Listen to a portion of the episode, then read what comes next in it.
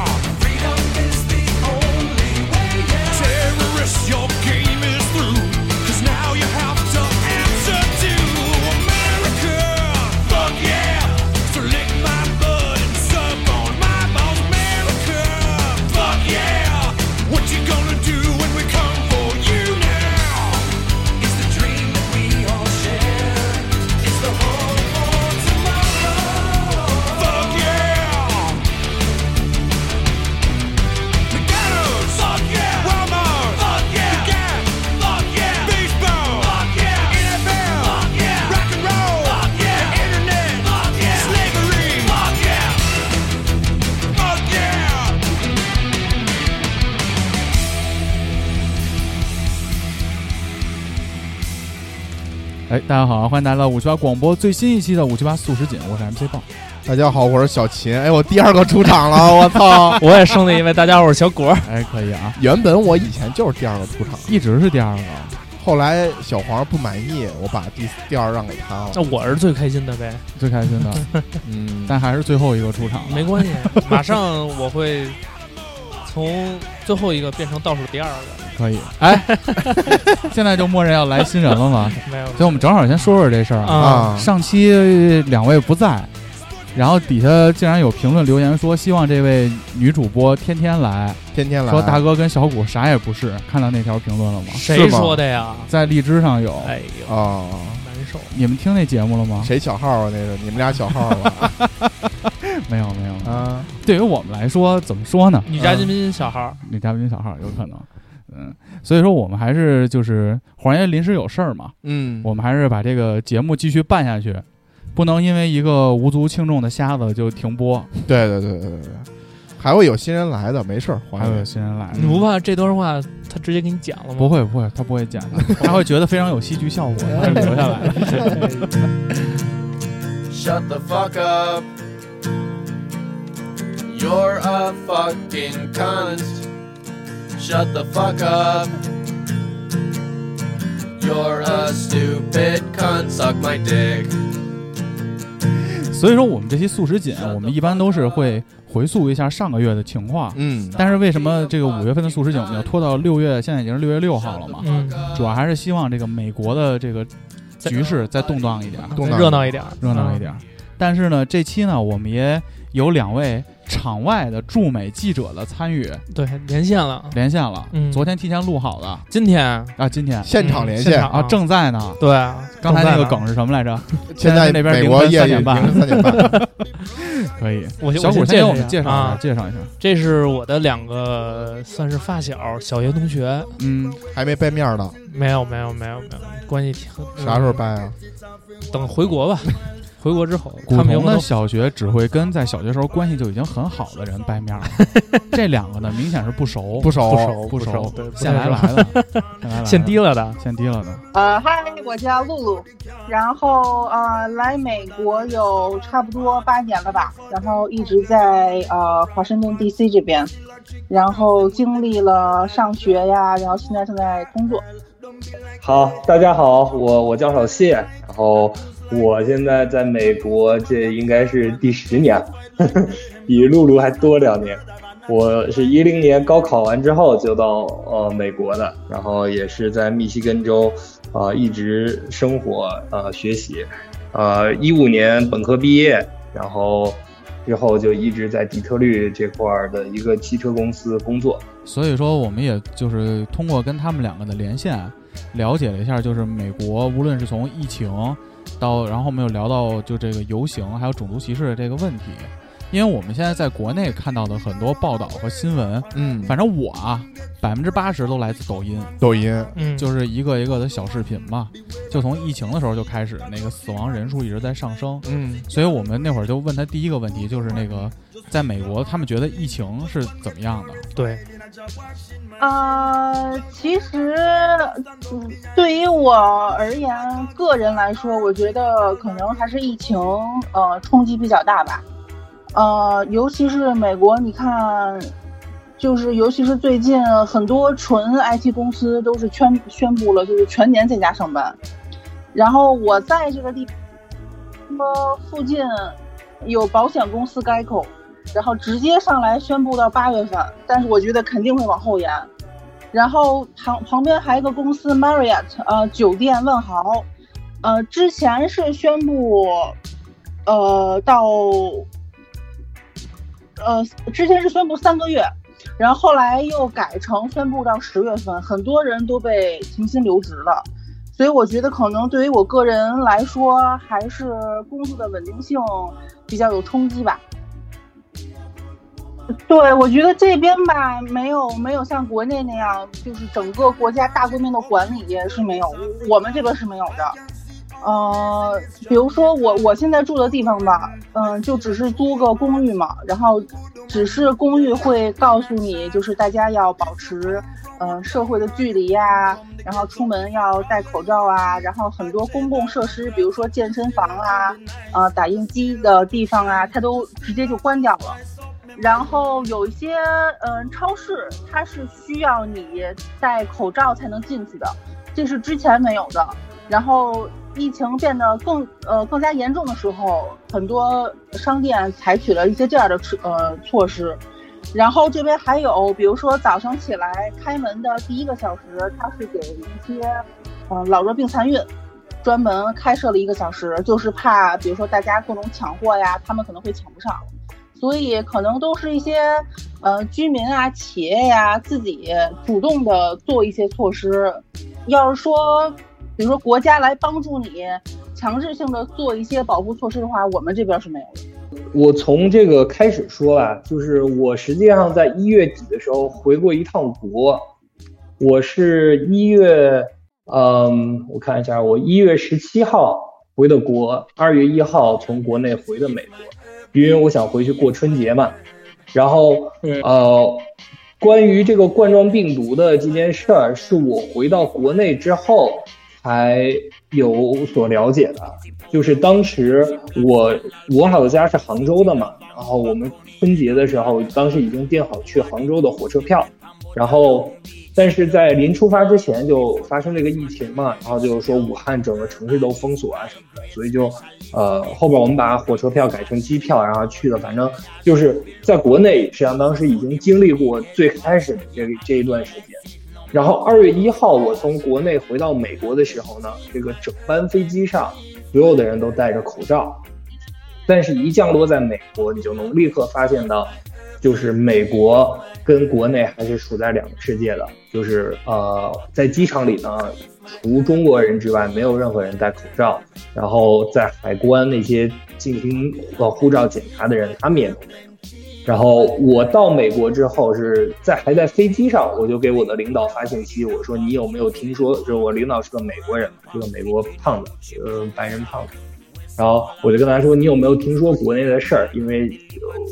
就是肯定，我觉得美国应该是有报道。他说他有听到，然后我跟他说，我说我想自我隔离两个月，能不能你允许我在家工作？他说没问题，你就带着电脑回家工作。所以说我是二月初的时候就在自己在家隔离过两个星期，然后呃这个两个星期结束之后，我又回公司上了大概有一个月的班儿，然后这个时候就在这段时间慢慢的。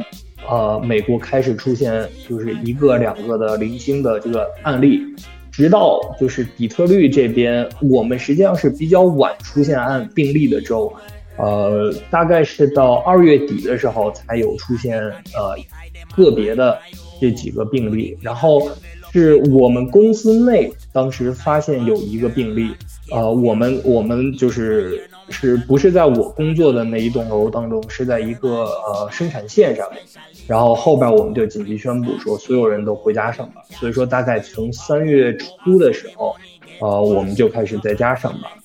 我是上到大概四月份的时候，然后后边他就就是因为公司就是这个汽车行业嘛，那个卖车是很受这个疫情影响的，就是后边到四月份的时候，就是所有的基本的这个除超市营业之外，其他的所有的呃电影院呀，什么呃高尔夫球场啊。什么呃，shopping mall 啊，就是购物中心啊，全部关闭，没有任何的，就是就就餐所有的餐厅也都关闭，就是你连去餐厅吃饭都不行，呃，所以就我们的那些卖车的地儿也都关掉，然后关掉之后，我们就就相当于没有 income 嘛，然后，公司没有收入，就让我们所有的人都先不上班，然后呃不拿工资，等到好转之后，我们再回去。呃，拿工资，然后呃，最近开始就是呃，这个呃受限制的这些行业慢慢的开始复苏，然后现在也开始慢慢卖车，然后我大概可能再过一呃几个星期可以回去，具确切时间也不知道，但是 so far 就是到目前为止，我是大概有两个月时间吧，就是在放暑假，好长时间没有，大概有四五年没有过过暑假，现在还挺开心的。呃，你知道零八年的时候，当时有一个金融危机嘛，然后当时失业率非常低，但是那个时候失业率也只有在百分之，呃，不到百分之十，然后但是现在现在的失业率将近百分之十五，就是非常非常的高，就是就是从有数据统计以来，就是是最高的一次，而且它就是这一整个图表，就别的地儿它都是就是。在这个疫情发生之前，失业率只有百分之三，就相当于在一个月之内，它从百分之三一下激增到百分之差不多百分之十五的失业率。这个这个数是很可怕的。就是美国人不像中国人有很多的储蓄，中国的人均储蓄全世界排名第一嘛。但是美国人大多数人，他们不光没有储蓄，还背着一屁股的债。呃，这个债有可能是学生债，呃，就是学费。也有可能是他的房子，也有可能是汽车，所以说很多人都是月光族，但非常非常多的人都是月光族。所以说你一旦没有收入之后，对这个家庭的这个影响是非常大的，尤其是对于那些餐厅的工作人员，这些就是比较，呃，就是服务行业的人，对吧？他们本身收入就不高，他们一旦失去这个工作的这个 income 之后，就非常的就是打击是很大的。然后第二个呢，我们还问了他那个游行对他们的影响大不大？这个游行的事儿，古潼，你能把这个来龙去脉先跟我们说说吗？这个前嗯，算是一这事儿发生了有一个月了吗？没有，没有，没有一个月。五月底，五月五月底啊，这个有一个黑人的一个词叫弗洛伊德，学学心理学这块儿的。嗯，然后呢，他是呃。很正常，他应该是在那个便利店好像买东西，买东西，对，掏了一张二十美元的假钞，对，然后当时是报警，是吗？这具体的怎么情况我还真不知道。就是他去便便利店买东西，然后这个这个我来讲啊，就是，呃，他去便利店买东西，然后呢，他掏了一张二十元的假钞，然后便利店美元就便便利店那个店主就报警了，哦，警察就来了，嗯啊来了，然后把他控制起来了。就直接把他摁在地上，骑着人脖子。呃，就是其实正常已经控制住了，然后但是呢，还是在，就是不断的要制服他，然后就等于跪在他的脖子上，直接就是窒息了，哦，直接死了。然后这个事儿就引发了这个美国这个种族的抗议啊，种族歧视的抗议。对，而且其实我是觉得。之前美国也有这种，就是白人警察去暴力执法，对暴力执法，就是去镇压这个黑黑人嘛。嗯，呃，之前也闹过这问题，但是以前民众他去反抗，没有像这回声势这么好。这次从先开始，就是因为我我看的新闻比较多哈，包括这个各个视角的，不各个北不光是从抖音。抖音我没那么看抖音上的新闻，其实都是更多的就是一些这个各个媒体转发这种国外的报纸这种新闻啊。开始其实只在这个明州的这个明市，就是尼苏达森林狼，哎，就这个这个他这个首府城市。开始在这儿先爆发了这个游行和抗议，嗯，但是紧接着呢，这个游行和抗议呢就演变成了这个叫暴动，我觉得叫暴动不为过，嗯，因为开始打砸商店了，其实就是维护，就是已经影响到了整个这个社会正常的经济秩序。我还看有人从那个四 S 店直接抢了车，嗯，就直接把车开上路了。有一个视频巨牛逼，有一大哥砸开了一个 LV 的店，然后他拎了一大麻袋。然后他跑的时候，外边还掉出一个包来，那个包就是特别流行的一款 LV 的包，我估计你们可能都见过。那个包大概是一万九千多还是两万九千多？啊，就从他那大麻袋里啪啪啪往外掉。我操！我觉得那哥们儿拎了，我觉得他那一麻袋能换辆车。所以其实我觉得，就咱们就一个一个事儿说啊。嗯。然后，但是我当时跟黄爷就聊这个事儿，既然我们要要聊这个方向嘛，我就很担心的一点就是会不会。国外不像咱们现在看到的报道那么乱，嗯，就是会不会有这个一些新闻夸大的成分在里头？所以昨天我们在问那个驻外记者的时候，也给他们提了就是另一个问题嘛，嗯，就在他们当地，他们感觉游行对自己的生活影响大不大？嗯，对，其实其实我我就给我的感觉，其实可能影响并不那么大，嗯，对，然后因为毕竟都是少数城市的这个极个别的这种。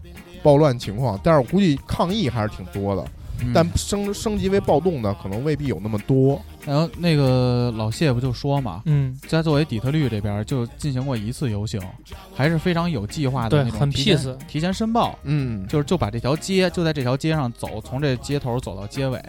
然后就结束了。警察还跟民众有互动，有互动。嗯，然后但是在那个 DC 呢，因为我们也看到，我看到抖音上有一个视频啊，就不好意思，我这个新闻来源基本全是通过这个 抖音。我我我我也看抖音，基本通过抖音，就看到那个白宫门口会有人在那个燃烧美国国旗，嗯，把那美国国旗扔水池子里边啊，对对吧？所以我就在想，会不会可能首府会这个暴动比较严重嘛？然后，但是露露说，其实也没有太大的感受，就是他们只是会实行宵禁，就是十一点到第二天早上七点，就你不让上街，哎，别上街了，别去夜店了，嗯嗯，就全关了。说白了，还是就是控制住。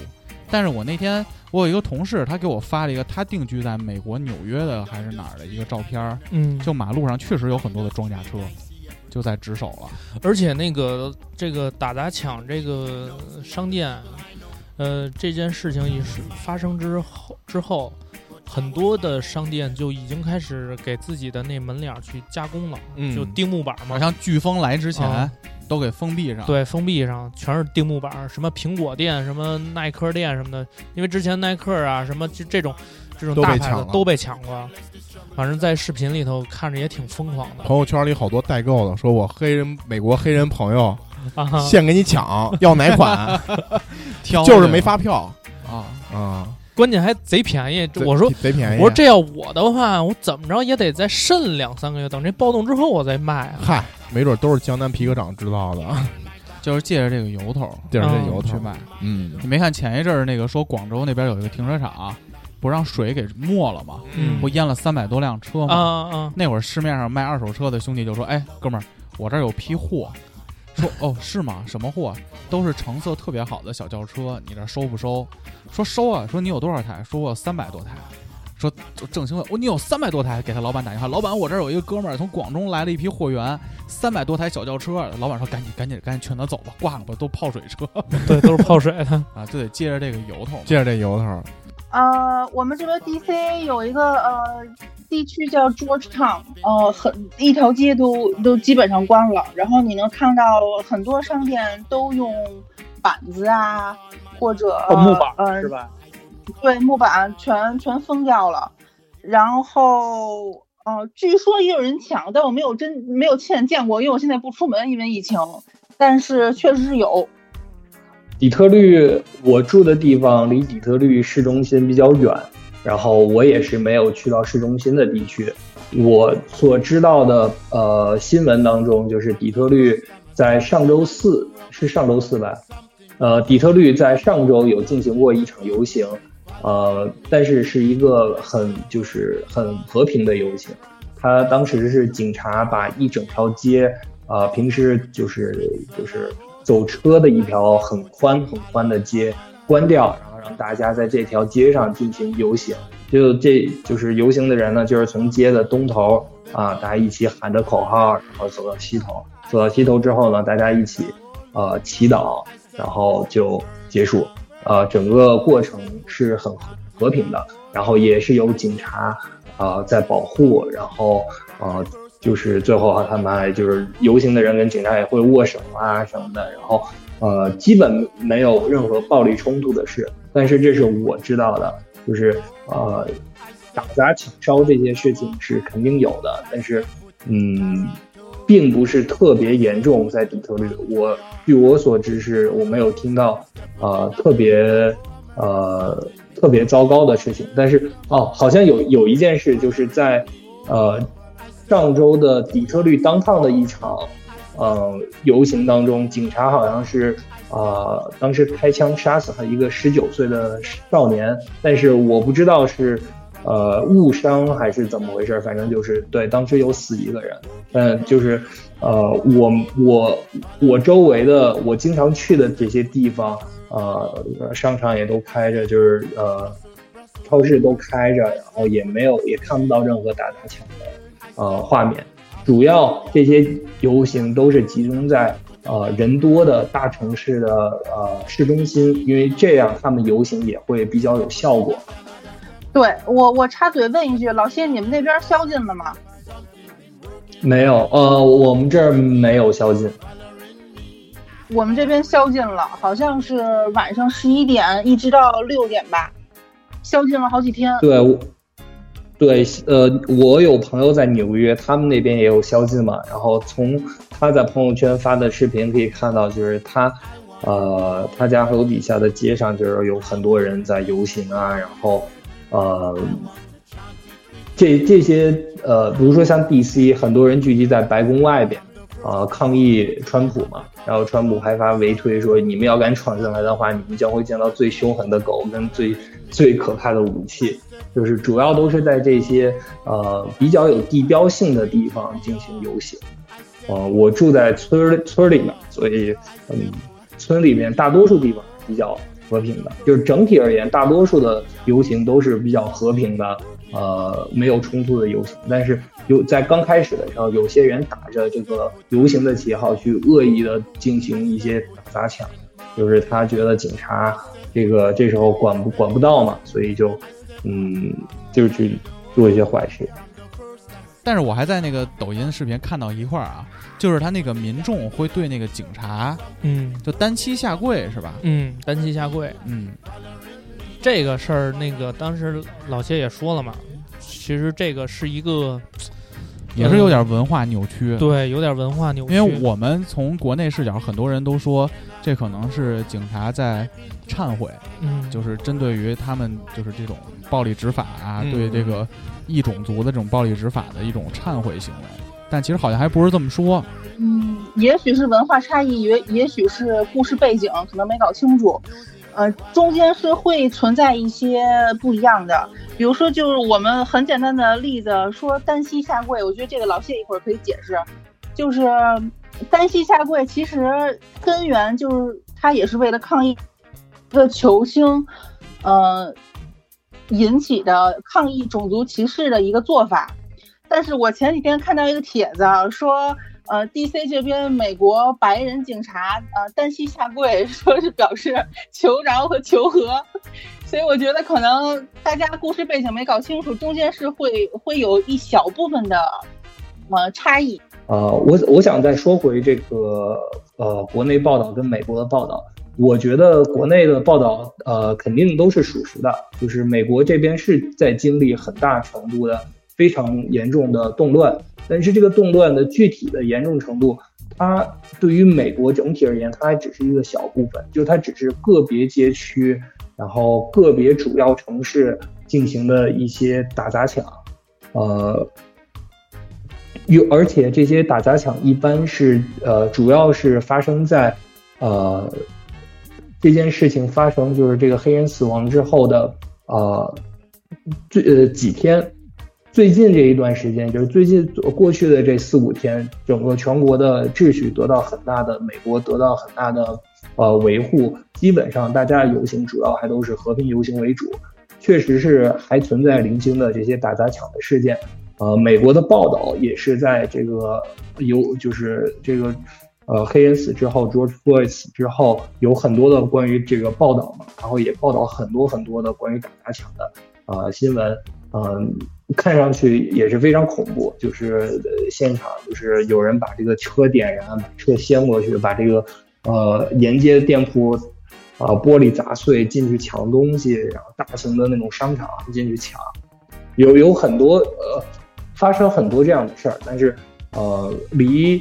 这还是就是，当你把这些事情放在聚光灯下的时候，你会觉得好像全全美国每一个城市、每一个呃镇子都是这样。它并不是，主要就是一些大城市，呃，在发生这些事。然后现在基本已经恢复。这些这些事情是，呃，一直存在的。当每次有发生游行的时候，都会存在个别的人趁这个趁乱去干一些坏事，是总是是会有的。呃，在美国，这个种族歧视的事情是一直以来他最深刻的一个伤痛吧。呃，因为在中国，我们都是华夏儿女，都是嗯以单一民族为主要，呃汉民族为主要民族的这么一个国家。但是在美国，它是分白人、黑人，还有很多墨西哥族裔。还有呃，包括呃，亚洲有很多很多不同的民族组成的，呃，白人的地位，他受教育程度，还有他的这些呃收入而言，他是高于其他呃，就是可能亚裔是最最好的受教育程度收入，但是白白人是其次，然后最差的可能就是黑人跟墨西哥族裔，然后。黑人一直以来，因为在美国的黑人，他是长期以来就是嗯受到这种不公正的待遇，就是比如说像我现在生活的底特律，呃，在底特律一九五五六十年代的时候，黑人白人实际上都是住在一起的，都是在底特律的 downtown，就是那呃就是底特律的市中心那块住的。后边呃这个工业革命。然后汽车大量生产进入一个呃黄金工业这个制造黄金时期的时候，有大量的非洲族裔涌入到底特律，呃，去工厂工作。然后这时候就出现一个现象，叫白人逃离，就是当大量的黑人涌入之后呢，啊，因为毕竟就是像你你同一个呃种族更喜欢住在一起嘛，所以说。呃，大大量的黑人开始聚集，然后因为这些黑人又是呃没有太怎么受过这个教育的，所以会呃降低这整个区的这个素质啊，还有一些可能传统上白人还是观念上不喜欢跟黑人一起住，所以说大量的白人逃离到郊区，所以说就形成这些美国的城市就是开始越越变越大，然后像我现在住的地方主要都是白人。然后离底特律，呃，市区要开车一个小时。然后底特律周围的这一一些比较靠近的区呢，还是以黑人为主。然后这些区的，呃，不管从学校、医疗还是整体的环境而言，都是比较差的。所以说，它这个地当这个地区黑人多的时候，它的呃平均工资就比较低，这个整个区的税收就比较少。所以说，他税收一旦少之后，那他都有在能投入到学校当中的钱，投入到公共资源呢又比较少，所以说就会慢慢的形成一个恶性循环，就是我越在这个地方待的越久，我的孩子就越没有希望，整个区就越没有希望，这样就一步一步的把这个这个地区一步步带向就是嗯这个罪恶的深渊。我们说，呃，所以说。就是，这就是导致黑人跟白人实际上是在美国是有很很泾渭分明的，就是两条线的。你可以发现，呃，大多数黑人聚集的地方，它的整体的素质都不是很比较都比较低。然后，这就导致可能比如说在警察执法的过程当中，然后呃，因为警察局它也是州政府或者市政府呃拨钱，对吧？那你你越好的区，你的警力资源反而越好。但是你这个区本身实际上犯罪率是很低的，你弄那么多警察也没什么用。但是不好的区呢，你应该配很多警察的，但是它区又很穷，所以说你又配不了那么多警察，对吧？所以说就是它是这么样的一个情况，而不像国内呢，大家就是哎，你你这个区挣的钱少没关系啊，对吧？你东城区挣的钱少，我们西城区挣的钱多，我们西城区拨你一点，不是什么大事。但是在美国不一样，你区跟区之间。它是相对独立的，就是嗯，这一点是比较致命的。就跟老谢说的一样吧，我觉得这个种族歧视它其实是有一个历史积淀的一个长期的、长远的一个问题。你说在美国这边，大到国家，小到个人，比如说包括上学呀或者上班，其实它都是能见到的。我觉得可能老谢那边也应该一样，比如说你在大学里常常能看见大家喜欢抱团儿。比如说中国人只跟中国人在一块儿，韩国人跟韩国人在一块儿，包括这边的中学啊、高中啊，A B C 跟 A B C 在一起，所以很多时候我觉得我们是不，我们不能很好的融入进当时的那个环境里面。然后包括比如说大家毕业以后上班，我不能说所有公司啊，但有些公司它是有一定的企业文化在里面。呃，比如说有些传统的美国白人公司，你在 E C 上很难看到非非白人。或者比如说，你说 B M W 德国企业，你说管理层发展到 V P 的 S V P，它其实是有一定的局限性和瓶颈。而且我觉得我来美国八年，其实自己自己也经历过这种种族歧视吧。然后我觉得整对于整个国家，它自由太多。比如说像咱们刚才说的言论自由啊，新闻政呃自由啊，然后从政治方面说，你说深蓝党、深红党呀，你说经济。经济上来说，我觉得可能我说的不对啊，你们后期可以剪。但我觉得确实是，怎么说呢？华尔街资本家太多，你说那些唯利是图的傻子其实很多，自以为是天才的傻子更多。所以你说他其实就想到这点，我就你说马克思说资本到人间，每个毛孔有鲜血和肮脏。其实我觉得在美国来说，这是一个很长远的历史积淀的问题。它是需要大家共同去努去努力呃解决的，就是反正怎么说呢？我觉得确实是也有一一一部分的伤痛，但我觉得还是从自身出发吧。我你刚才说有一点我很同意，就是在美国，他们之前我在国内大家都说美国是一个种族大熔炉嘛，就感觉好像是各个族裔的都。呃，很好的融合在一起。实际上，更美国这边的情况更像一盘蔬菜沙拉，就是你的青菜跟青菜放一块儿，你的胡萝卜丝儿跟胡萝卜丝儿放一块儿，你的豌豆跟豌豆在一块儿，实际上是一个呃分开的那个情况，嗯。这种这种我也不是说不好，因为每个每每个种族它是有自己的文化呀习俗啊。我们对其他种族的文化习俗，我们是会有一些爱好和了解，是一些兴趣上。但是归根结底，我们还是更习惯于和自己熟悉的人、熟悉的背景的人，呃，在一起生活。所以说，嗯，你会发现美国它在各个大城市都是有像比较有名的中国城。有墨西哥城，有什么韩国城、日本城，它是有这些啊各个民族自己喜欢啊聚集的地方。当然，这些城市现在本身中国城也不是说都是中国人住在那儿，就是呃，我我我想说的更多的是一个圈子的问题，就是呃，在美国的中国人，那还是喜欢跟中国人在一起，还不不是特别喜欢就是呃。可能不是那么好的融入到主流文化当中啊，黑人也是同样，对吧？黑人有自己的文化啊，当然，因为黑人人呃比较多，人比较多嘛，他也是啊代表美国主流文化的一种。但是就是你还是能发现，在学校里，呃，黑人可能大多数还是跟黑人一起玩，白人跟白人在一起玩。然后甚至像我周围的那些在美国出生的中国小孩。他们更多的喜欢跟在美国出生的中国小孩一起玩。他们，呃，就是你就从这儿就可以见到，就是它是有一个。但是其实你看啊，就这个事儿，其实它的起因，包括现在大家一直在说的，其实就是种族歧视嘛。嗯。我们昨天其实也，其实我们在国内啊，也有这种感觉，但咱们国内更多的可能是这个地域，就是这各个地方的人互相有一些成见或者标签化的东西。嗯，昨天我们也问了我们这个两位驻外记者啊，嗯，就是中国人在国外，你们会不会感受到这种种族歧视带来的这种对压力？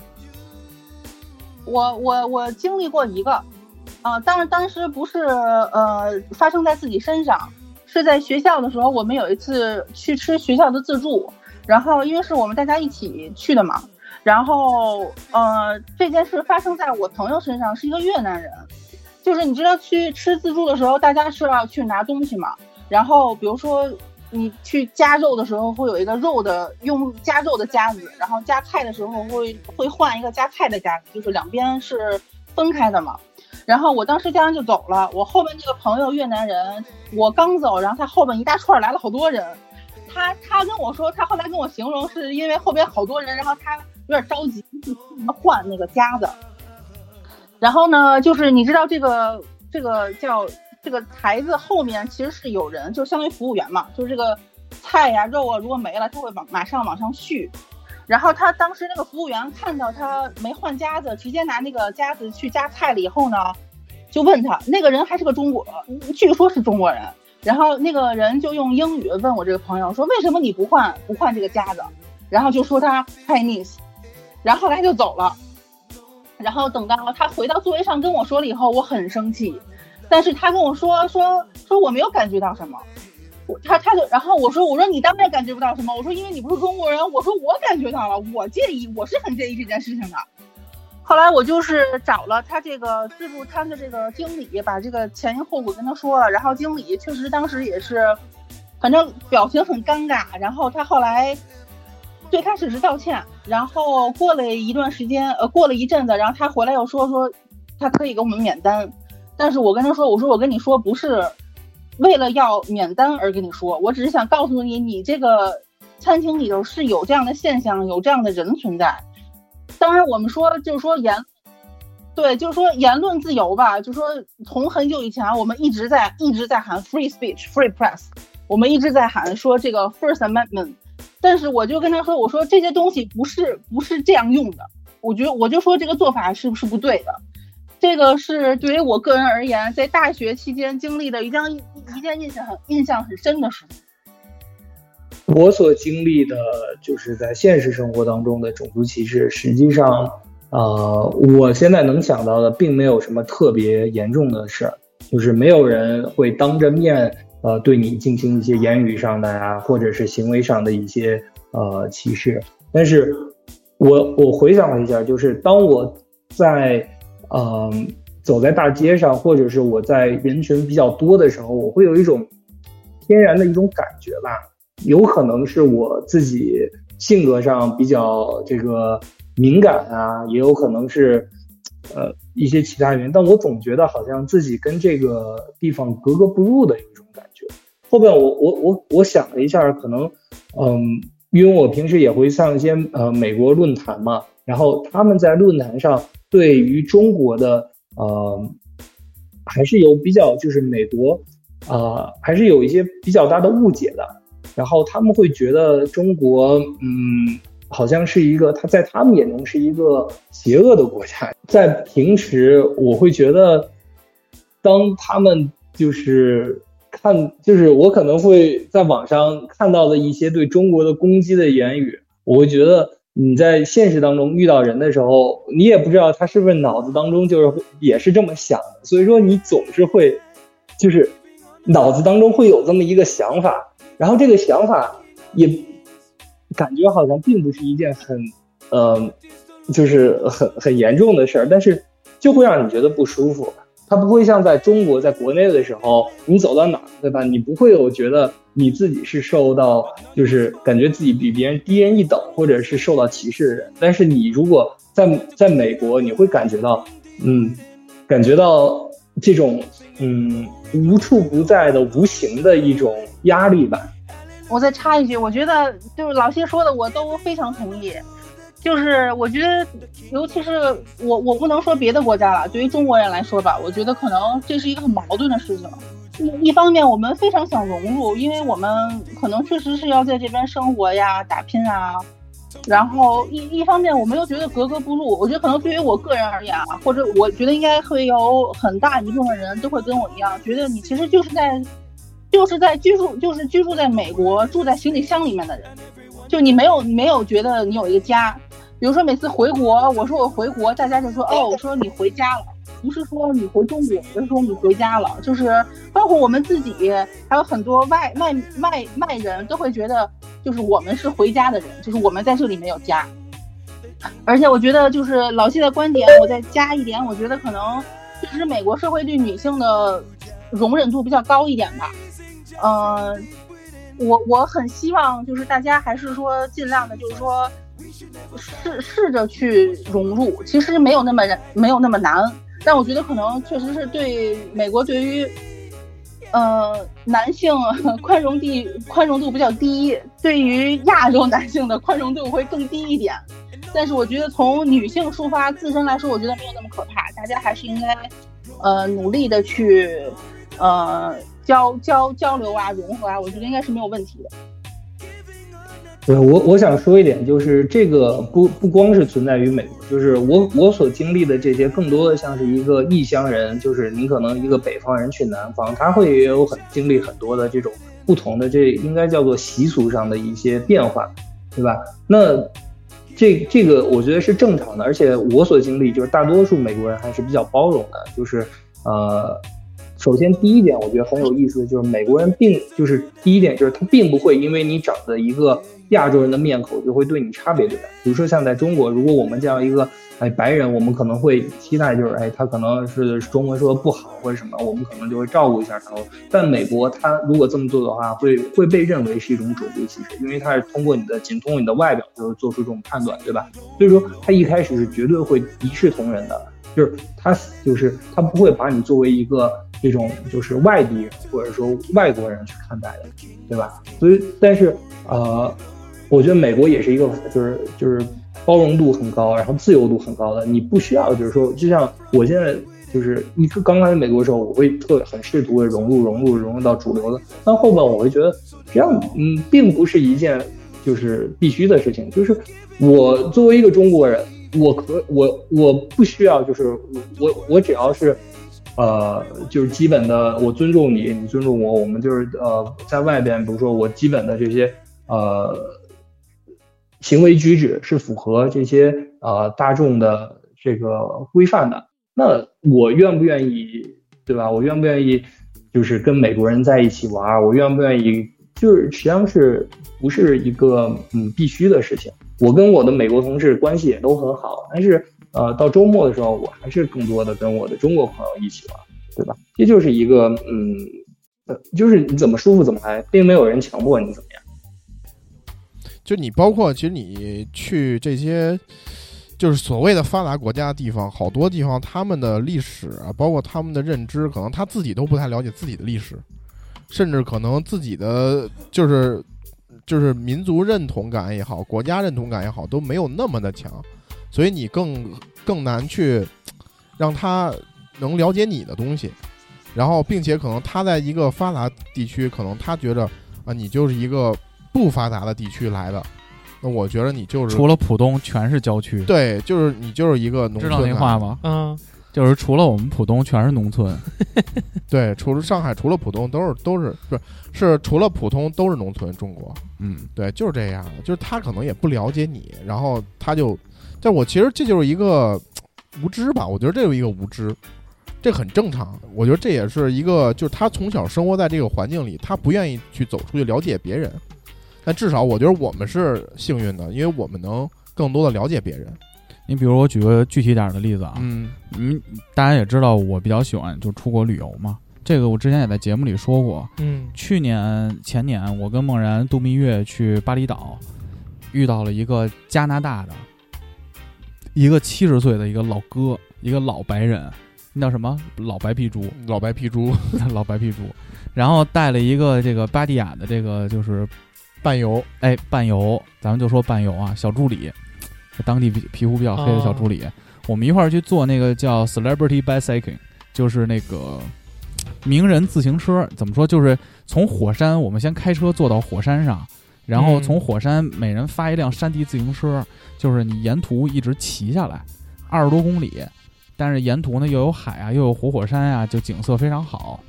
然后在路途中呢，他得知了我跟梦然是这个中国人，就直接向我们进行发问，说：“哎，你们那儿是不是言论不自由啊？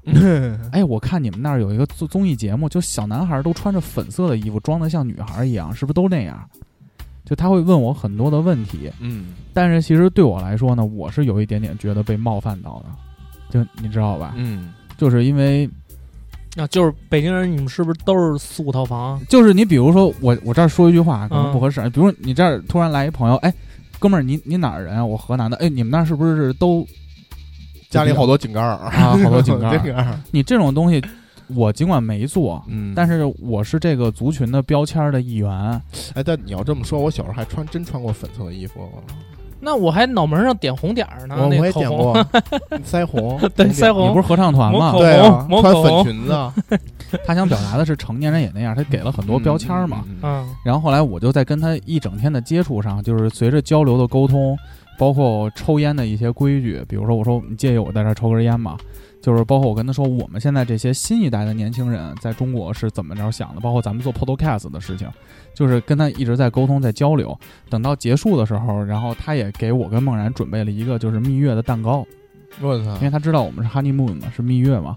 他说说 Bill，你改变了我对中国大多数的一些看法。，China Number One，也不是这么说吧，老哥对我说 China Number One 加 QQ 和 二四三一零六，变成买外挂了。我操，你们会的外语真多，哦所以我觉得我就会，我也会喝福烟戒，会喝福烟戒还行。所以我通过跟老谢的沟通，他有一个观点我是很认同的，嗯就是我们走出国门，我们代表的形象是什么？其实有的时候，我觉得把自身做好，可能比纠结这些事情会更更好。我觉我觉得就像小，反正小时候老师就说嘛，说出了这个班你就代表这个班集体，哎呦。出了这校门你荣誉感，对，出了这个校门你就代表这所学校，啊出去劫钱去了，骨头。出了出了出了这个国门你就代表中国人。哦，就当时就一直这么教老师念到这块的时候，直接啐我脸上了。嗯，现在还在班里。咱们那会儿以前有一个经济学的老师，不是一边抽烟一边往讲台上啐痰吗？对，对对，叫什么来着？一男的是吧？有他吧？特难过那课，对我们以前有一个有一个大学老师，嗯，在讲台上一边讲课就抽烟，然后就直接摁地上就踩了，然后往地上啐还痰，卡一口痰，卡一口痰。那我们那我们那老师更恶心，是一那个上着课，然后有一痰，然后给舔了。咽进去了。那他咳嗽的时候容易从鼻子冒出来，你知道吗？有那种有那种感觉吗？所以说，我觉得通过跟老谢跟露露的交流，我们嗯其实觉得这是个积怨已久的问题。包括他们也在昨天的录音中跟我们聊了聊，就是为什么美国就是白人和黑人，就是这种每况日下的这种矛盾，在其实在在加深。嗯，是，而且是很难解决的一个问题。其实有一个很客观的观点，就像大哥说的，各州自治。就随着这个地区黑人涌进来了以后，白人外迁，就是大家还是喜欢抱团儿的嘛，跟自己的族人在一起嘛。就是那，包括咱们也一样嘛。咱们也一样嘛。你像在座的都没有学历很高的 人嘛，对吧？人崇梦阳经常申请来录音，也不带人玩现在身价两千多万，哎呦，跟人玩不到一块儿去啊。主要他路线错误，太反动了。昨天跟重申去星巴克喝咖啡，还跟我说：“豹哥，给我买杯美式啊。难受不难受？”不难受，用钱的时候肯定还用得着人家。这样的朋友身边得多留几个。对啊，包括黄家韵那天买房，我们俩还聊呢，就是有些话话外话题啊。嗯他买房不是基本把钱都花光了吗？嗯，但是你说如果黄爷这会儿急用钱，哥几个是不是还能帮一把？对啊，所以其实没损失啊，人家落着房了。后来昨天我跟梦然说，如果咱俩买房了，真有啥事儿，这一百多万重申，这不说拿就拿，哎呦，攒啥钱啊？所以我觉得这个是不是？继上次咱们那个共享儿子这个概念之后，我现在一直就是觉得这事儿特别靠谱。在这儿就不说共享儿子了？啊我觉得我亏，我不干，为什么？干不了这事儿。你还是重男轻女，就是要要有自己的大哥脉房多，啊，你房多呀？对啊，这事儿出本太多了，我 我这是这原因，我这没落着啥呀啊！而且你立住还早，病多，跟你姓儿行吗？跟我姓儿呢？秦豹，秦豹，嗯，本身也是他姓嘛，秦牛正威嘛，也行，秦古黄豹啊。你我生的管你姓跟你姓儿？哎呦，你他生的跟你姓儿，跟我跟皇上一点关系都没有。你基因不够优秀，小谷。哎，说回来啊，所以其实这种种族问题一时半会儿也解决不了嘛。嗯，但是也像大哥说的，其实我觉得美国这次暴乱和他这次疫情，人生活的并不是非常的舒适，嗯，也有关系。对，就因为美国人他们基本上没有储蓄，对，他们都是现钱现花，应对危机的这个冲撞能力弱，太弱了。就包括咱们现在，其实这次疫情，我说实话，对我自己啊，我没什么感觉，因为我我有储蓄嘛。嗯嗯。然后如果说就算失业个一年、两年、五年，基本也没什么问题，没什么问题，我可以维持现在的生活水平。嗯。但是可能对于一些美国一些原本就已经低收入的人群，他们很多都是挣日薪。嗯，对，就是我今天挣了钱，今天花。然后，哪怕是一些中产阶级，他有房贷、有车贷，就跟咱们看那个、那个、那个、那个呃，Shameless 似的。啊，Shameless，嗯，无耻家族嘛，啊，无耻家庭。都得去琢磨下周的钱在哪儿。对，那他可能这个疫情来了以后，所有的这种经济的这个门儿全关上了。对，正好有这么一个气口，再加上好像这个特朗普最近的一些言论，让人觉得确实有点缺，有点缺。一些骚操作嘛，有点缺。他现在在新闻发言，我觉得都不是像一个总统的身份。对，因为那个露露露露他说了一点，他说其实那个华尔街的那些精英领袖、那些白领啊什么的，他们是不希望这个这个这个特朗特朗普连任连任的，因为耽误他们做生意。是，他们想的是他天天出去跟人呲呲牙咧嘴的，对。限限制这个，限制那个，那导致他们。比如说跟中咱们中国的这些，比如说华为啊什么的，这些做生意都不好做了。嗯，所以这这是他他给到的一个一个一个说法。所以我们也比较好奇的就是，你作为在美国生活的人，或者说你他们身边的美国人，对特朗普是一个什么样的看法？这也是我们昨天问出来的一个问题嘛。对他的看法是很两两极分化的，有些人觉得川普就是个傻子，就是一个小丑，就是一个。呃，唯利是图、以自我为中心、极其傲慢自大的一个人，但是有些人呢，就把他作为救世主，就觉得他特别的特别亲亲民，就是用美国话说叫 down to earth，就特别接地气。美国人就觉得，就是那些呃去过美国演讲的人，他们最大的感受就是美呃川普有一种非常强烈的亲和力，非常强烈的一种就是。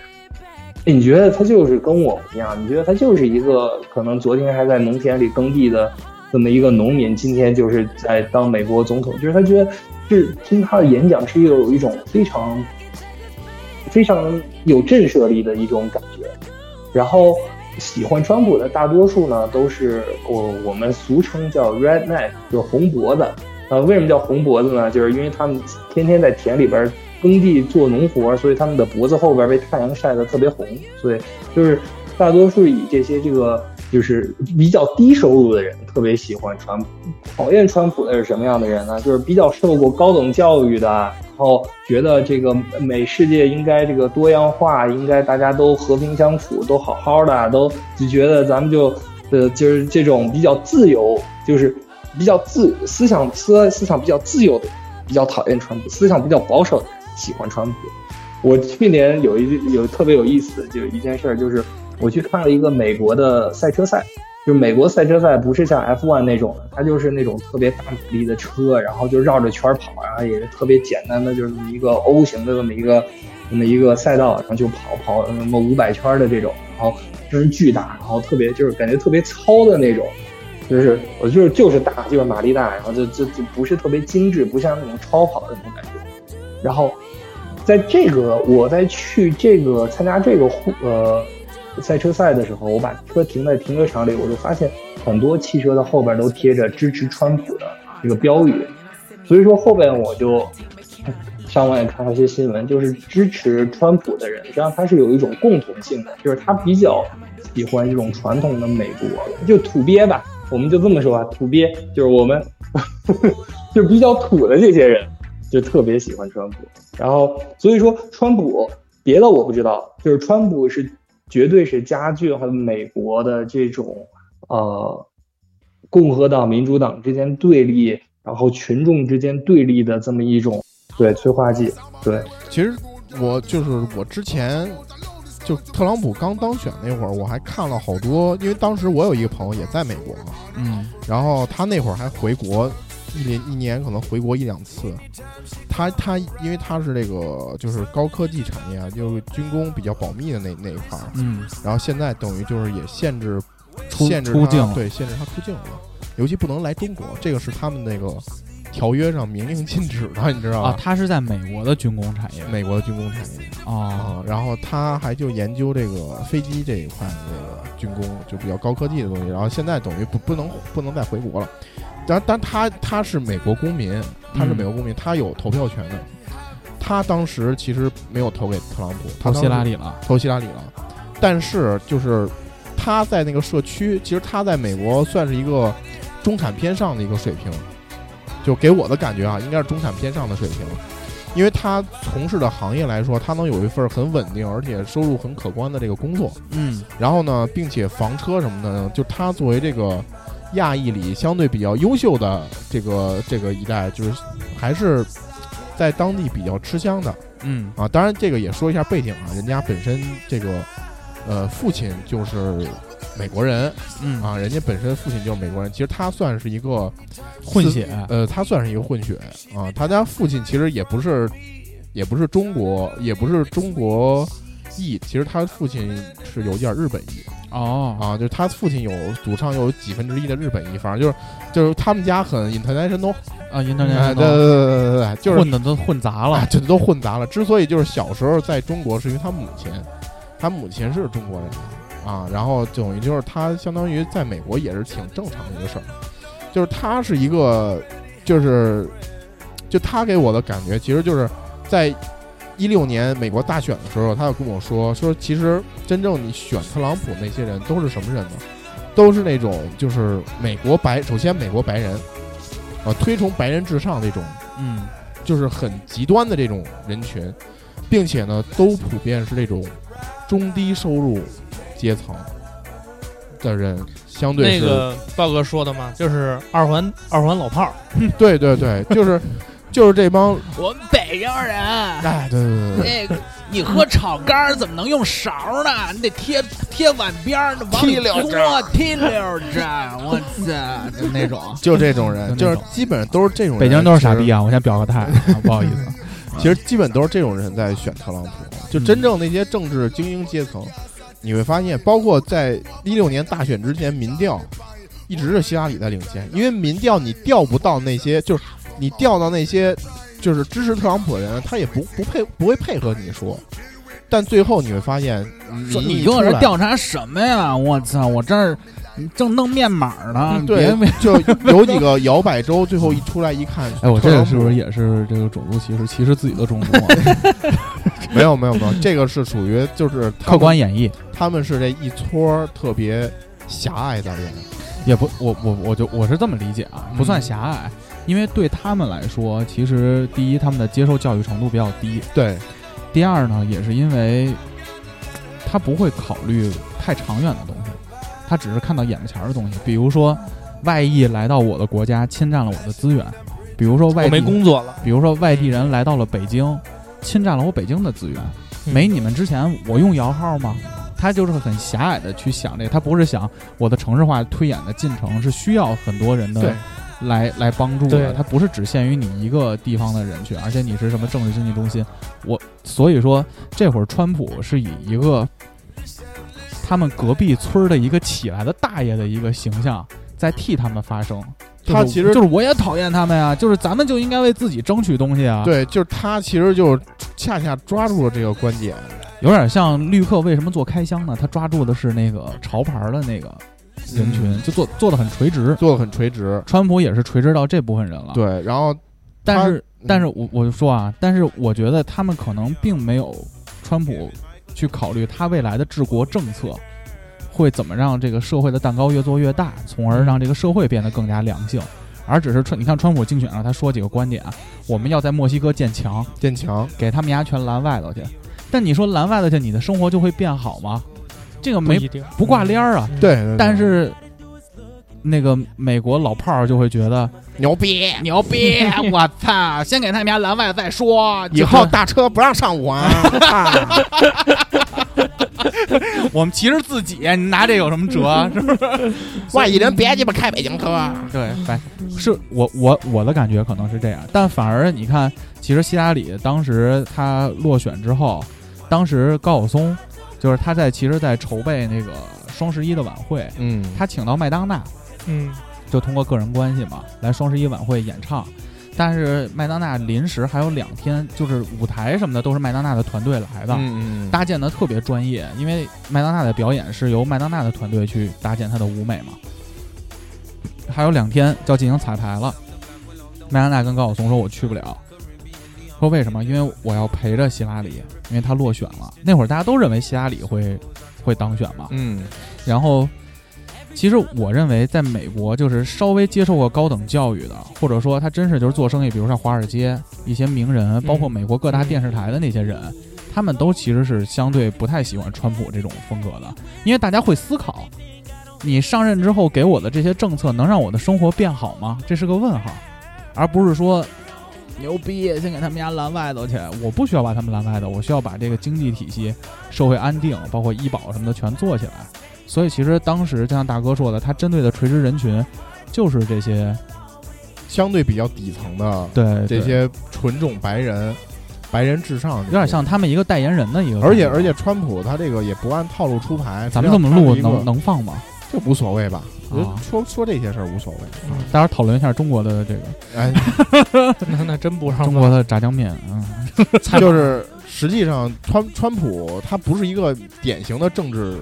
政治家，他是一个商人思维，嗯，对，所以其实你你会发现，就是尤其是明星，尤其最近他美国好多这种，比如说退出什么世卫组织，哎，是是是，退出各种机构，对，实际上他相对考虑的利益还是比较短视的，他没有很很考验长考虑这个长远的利益。但我说实话，我觉得我是希望他连任的，嗯，对，因为他连任，美国更乱点，也对中国也不是什么坏事儿。就是我身边就有一个有一个很鲜明的例子，就是他就是属于工签，然后我们公司其实正在给他办绿卡，但他还没有进入到那个等待的那个状态中，等于他现在还是纯纯工签。然后现在新冠一来，然后他被呃停薪留职了。然后呢，我们其实你们应该明天采访，明天采访我就知道我们公司今天晚上出来的最新消息，就他可能会被可能会被开除。然后他他就跟我说，就说他是在美国上的 MBA 吧，他就说其实想想的话，其实当初毕了业应该直接回国。他在这边奋斗很多年，因为新冠一下子所有打回原形，就他很有可能就是找不着工作，然后没有人要他，然后他可能就回国了。所以我觉得这样的人大有人在，真的，反正挺不容易的。关于工作签，关于这个移民，呃，川普主要的政策，他是以这个对吧，American American First，他是美国优先，对吧？他工作当中，他是希望给美国人创造更多的工作呃就业岗位。然后对于移民，他是采取非常呃抵触的一个态度，对吧？因为他的票仓就是支持他的人，实际上是不喜欢移民的那帮人，他们觉得。因为他们自己可能生活本身就不是特别好，然后他们就会把一些错怪在别人身上，就是他们说可能是移民抢走他们的饭碗。但对关于川普这这个移民上面是这个比较明显的，就是他是反对移民的。我们可能有一种感觉，就是我们这么努力，对吧？我们我们是这个最最应该算是比较优秀的这个公民，对吧？这个可受过接接受过高等教育的，然后。也有一个呃正常工作的，也我们也交税，对吧？我们为什么不能享受到这些？对，这这些我觉得都是对的。但是，我我对，我就觉得就是说，当然，就大家比如说上学毕业，然后想回国呃去发展的，大家都回国了。但是真的，我我是真的降过想留在这边的。就是我觉得对于真的想留在这边发展的人来说，没有给他们一个合理的发展的机会跟空间，我觉得是很很不公平的，有一些程度上的不公平。对对，那那我我因为你看现在不，咱就不说别的，就是你这个工作签证，你看我找我在美国我找到一份工作之后，我不是说我找着工作我就可以留下，我还要办这个工作签证。办工作签证最最要经历最不受掌控的一关就是抽签儿，就跟美北京摇号一样，对吧？你你你小汽车，我有钱，你为什么不让我买？对吧？那就是因为买的人太多嘛，在在这边就是一年不能说让你们申多少，我们全让你们过，那我们美国人自己人还过不过，对吧？那所以就要有数量限制，那我们就要抽签。你看本科生现在中就是你你你能抽中工作签证的概率大概百分之三十，研究生以上是大概百分之五十，对吧？那我周围有很多。那研究生连着三四年抽，那就是点儿背，对吧？百分之五十概率连着四次，那嗯嗯就是抽不中，那也没办法。那你说公不公平？那确实是对他而言是不公平，但是对整体而言，那这只能是一种就是嗯，就是确实是一个比较值得商讨的事儿。川普能不能当选，对这个美国各行各业呃影响都是非常大的。我觉得如果川普当选的话，美国的经济就是应该，我觉得我我觉得华尔街应该是不想让美国当的。呃不不不想让川普当美国总统，华尔街应该不想让川普当美国总统的下一任美国总统，因为川普这一上任之后跟中国这个矛盾呀、什么的弄得挺挺挺不好的，所以嗯每当美国跟中国较劲儿，这个呃美国股票就跌，因为大家还是希望能踏踏实实做生意，不希望有这么多的乱七八糟的这些限制，对吧？但是其实像那个那天我看那个抖音上就说那个就看抖音上说没有他，我是看的一个科普嘛，啊，就是华为的事儿，嗯，就是现在美国不是一直在打击华为吗？孟总嗯孟总，嗯，然后对，就是这个这个孟孟晚秋这这事儿，然后就是孟晚舟啊孟晚舟，晚秋还行对不，起孟孟晚舟，然后北京的秋嘛，就是说这个这个呃，华为现在对它的影响其实很大很大，因为问题就是技术层面，就是在这个这个芯片这个这块儿的技术，我跟你说，啊这都不是事儿。是吗？我跟你说，从根本上来说，你记住，资本主义市场永远是买家市场，这是这是永远的一句话。就资本主义市场永远是买家市场，就是这些这些高通也好，英特尔也好，嗯，这些厂家如果说芯片不供华为了，那它的市场就它本身的这个销售业绩就达不到了，那它怎么办？你也得考虑它的未来，就是说你限制这种技术壁垒，就在今天来说，贸易已经这么发达了，你想用技术壁垒来限制一些东西，说实话很难。短期内有没有影响？肯定对华为有影响，但长期没有什么影响。我给你举一个例子，嗯比如说韩国和日本的那个贸易争端，嗯我不知道你听说了没？嗯从去年开始的，因为韩国老揪着慰安妇这事儿不放，就是说你日本没给我赔款，嗯结果日本采取了一个反，就一个一个政治上的措施，反制他的魔法了，反制他，反制什么呢？就是说，你因为韩国的那个半半导体芯片这块儿也不是也比较发达嘛，嗯，它几种半导体的原料不出口了吗？不出口给韩国了，嗯，我断断供了，就不卖给你了。当时不是韩国也为了打压这个日本也也采取了对，也一些措施吗也采取措施，但其实嗯当时都说这个事儿对于韩国的半导体行业是致命的，嗯非常致命。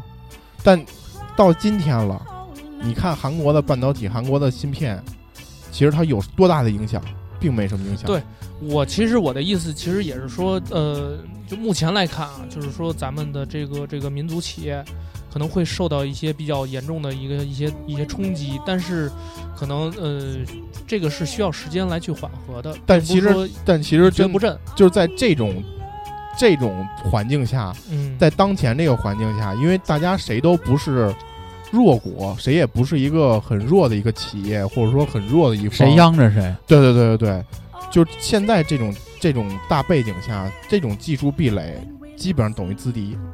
就你以前供给他，其实他可能未必会想说自己去搞这一块儿，自己去做。但一旦你不供给他了，对，肯定得想他自己做他会想自己做，而且他的市场比你大，将来很有可能比超过你。因为我看就是那个呃文章，他说的是，就就是目前这个芯片技术啊，就是华为能自己研发芯片，但是它造不出来芯片，这个有反正是一个什么纳米，呃对，对吧？那个现在都到五纳米、七纳米级别了。华为最这个的技术最小的还是停留在二十八纳米、三十对五纳米这个技术，呃，其实咱们中国跟国外其实差了差了很远，十十十来年吧，十来年。十来年。嗯，所以这个我觉得也是被迫，我觉得像华为这种大企业可能会去自己的想方设法，有可能去弯道超车呀这种。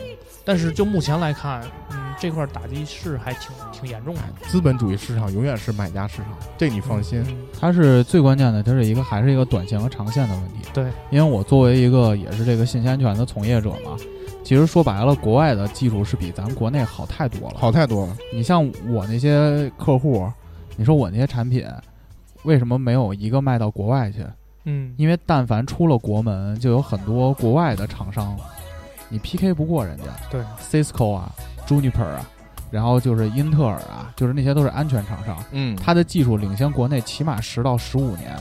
但是中国就是它那会儿就已经意识到了嘛，它就自己在扶持自己的这种安全产业，才导致了就是我现在这种公司在最近十年就是起就是崛起的状态，市场份额变多而且它非常简单，它怎么扶持？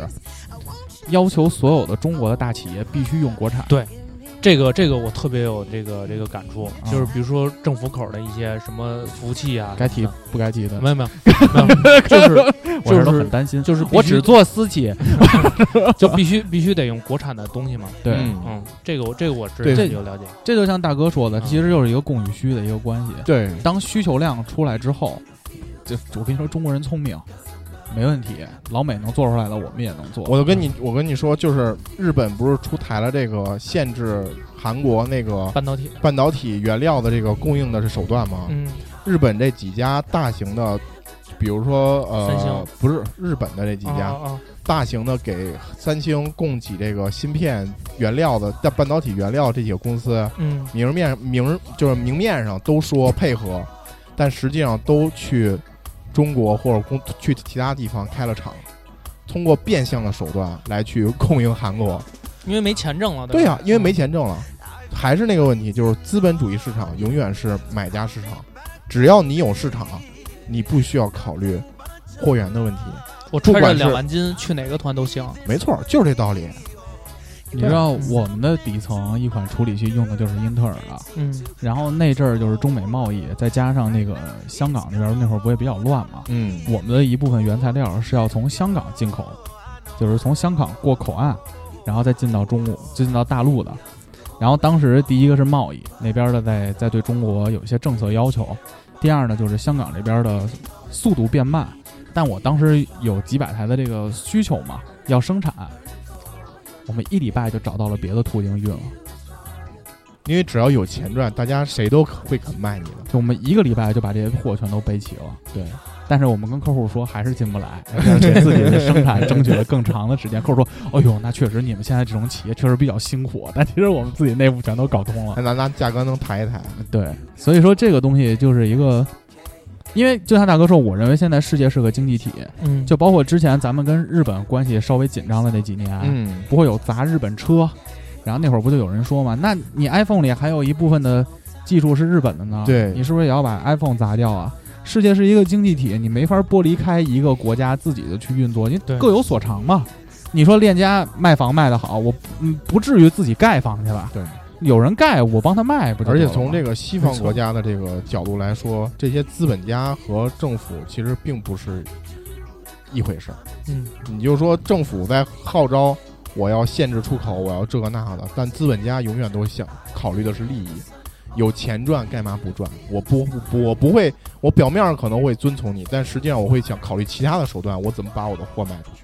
你大哥说这儿，我就想起我之前看一电影，就尼古拉斯凯奇演的，叫《战争之王》，看过吗？对，就是那大哥是卖军火卖军火的，那那东西更不让卖，更不让卖。那都不用政策，但照样能卖。所以说，就更别说咱们这些高科技的产品是能卖的。对，嗯所以我觉得，综上所述，我们还是希望美国人民一切安好，也希望这个同胞在那边能日子过得舒适舒舒适一点，舒适一点，嗯不高兴就回来。反正我们这两位驻派驻外记者还是能回北京录期音的，是吧？特想回来，特想回来。之前说听听那个老谢那个听日坛公园，看我朋友圈发咱们的节目，嗯，然后转头去听日坛去了，跟我说对不起对不起对不起，妈失败，狂跟我道歉，说跟我说我找不着你们节目，后来发现了，你跟他说咱是日坛的一个分支机构，可以可以，日坛是咱的。哎呦，真敢说，唯一一个拿了融资的，唯一一个拿了融资的博客，牛逼，不是咱们的。行，那反正这里边就你资历最深，你什么博客都录过，我们可不敢说这话。六条的叔叔阿姨，哎呀，我们都只录五七八，没不敢说。就代表我个人观点。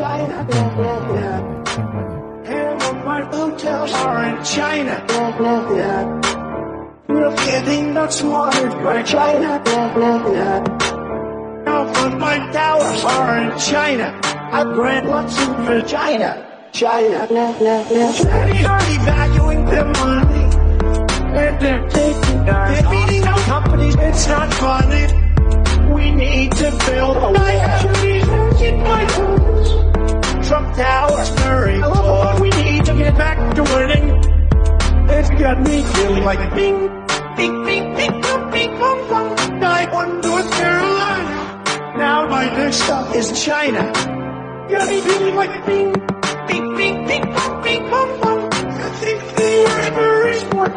now. It's much.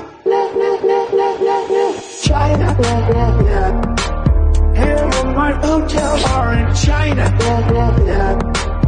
We're getting not slaughtered by China. La, la, my towers are in China. I grant lots of vagina. China, blah, blah, blah, China, China. Bring you back, back, back from China, blah, China, blah, blah. Bring you back, back, back from China, blah, China, blah, blah. Bring you back, back, back from China, blah, China, blah, blah.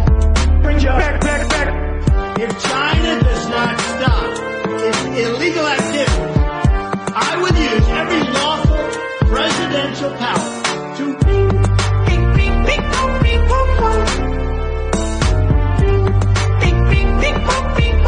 I was China. Here my in China. We're getting not slaughtered by China. Half of my towers are in China. I grant one in China. China. China. Anybody saw us beating, let's say, China in a trade deal? They kill us. I beat China all the time. And in my opinion, the new China, believe it or not, in terms of trade, is Mexico. And by the way, I love China. I mean, I love China. How can you not love China? I love China, China, China.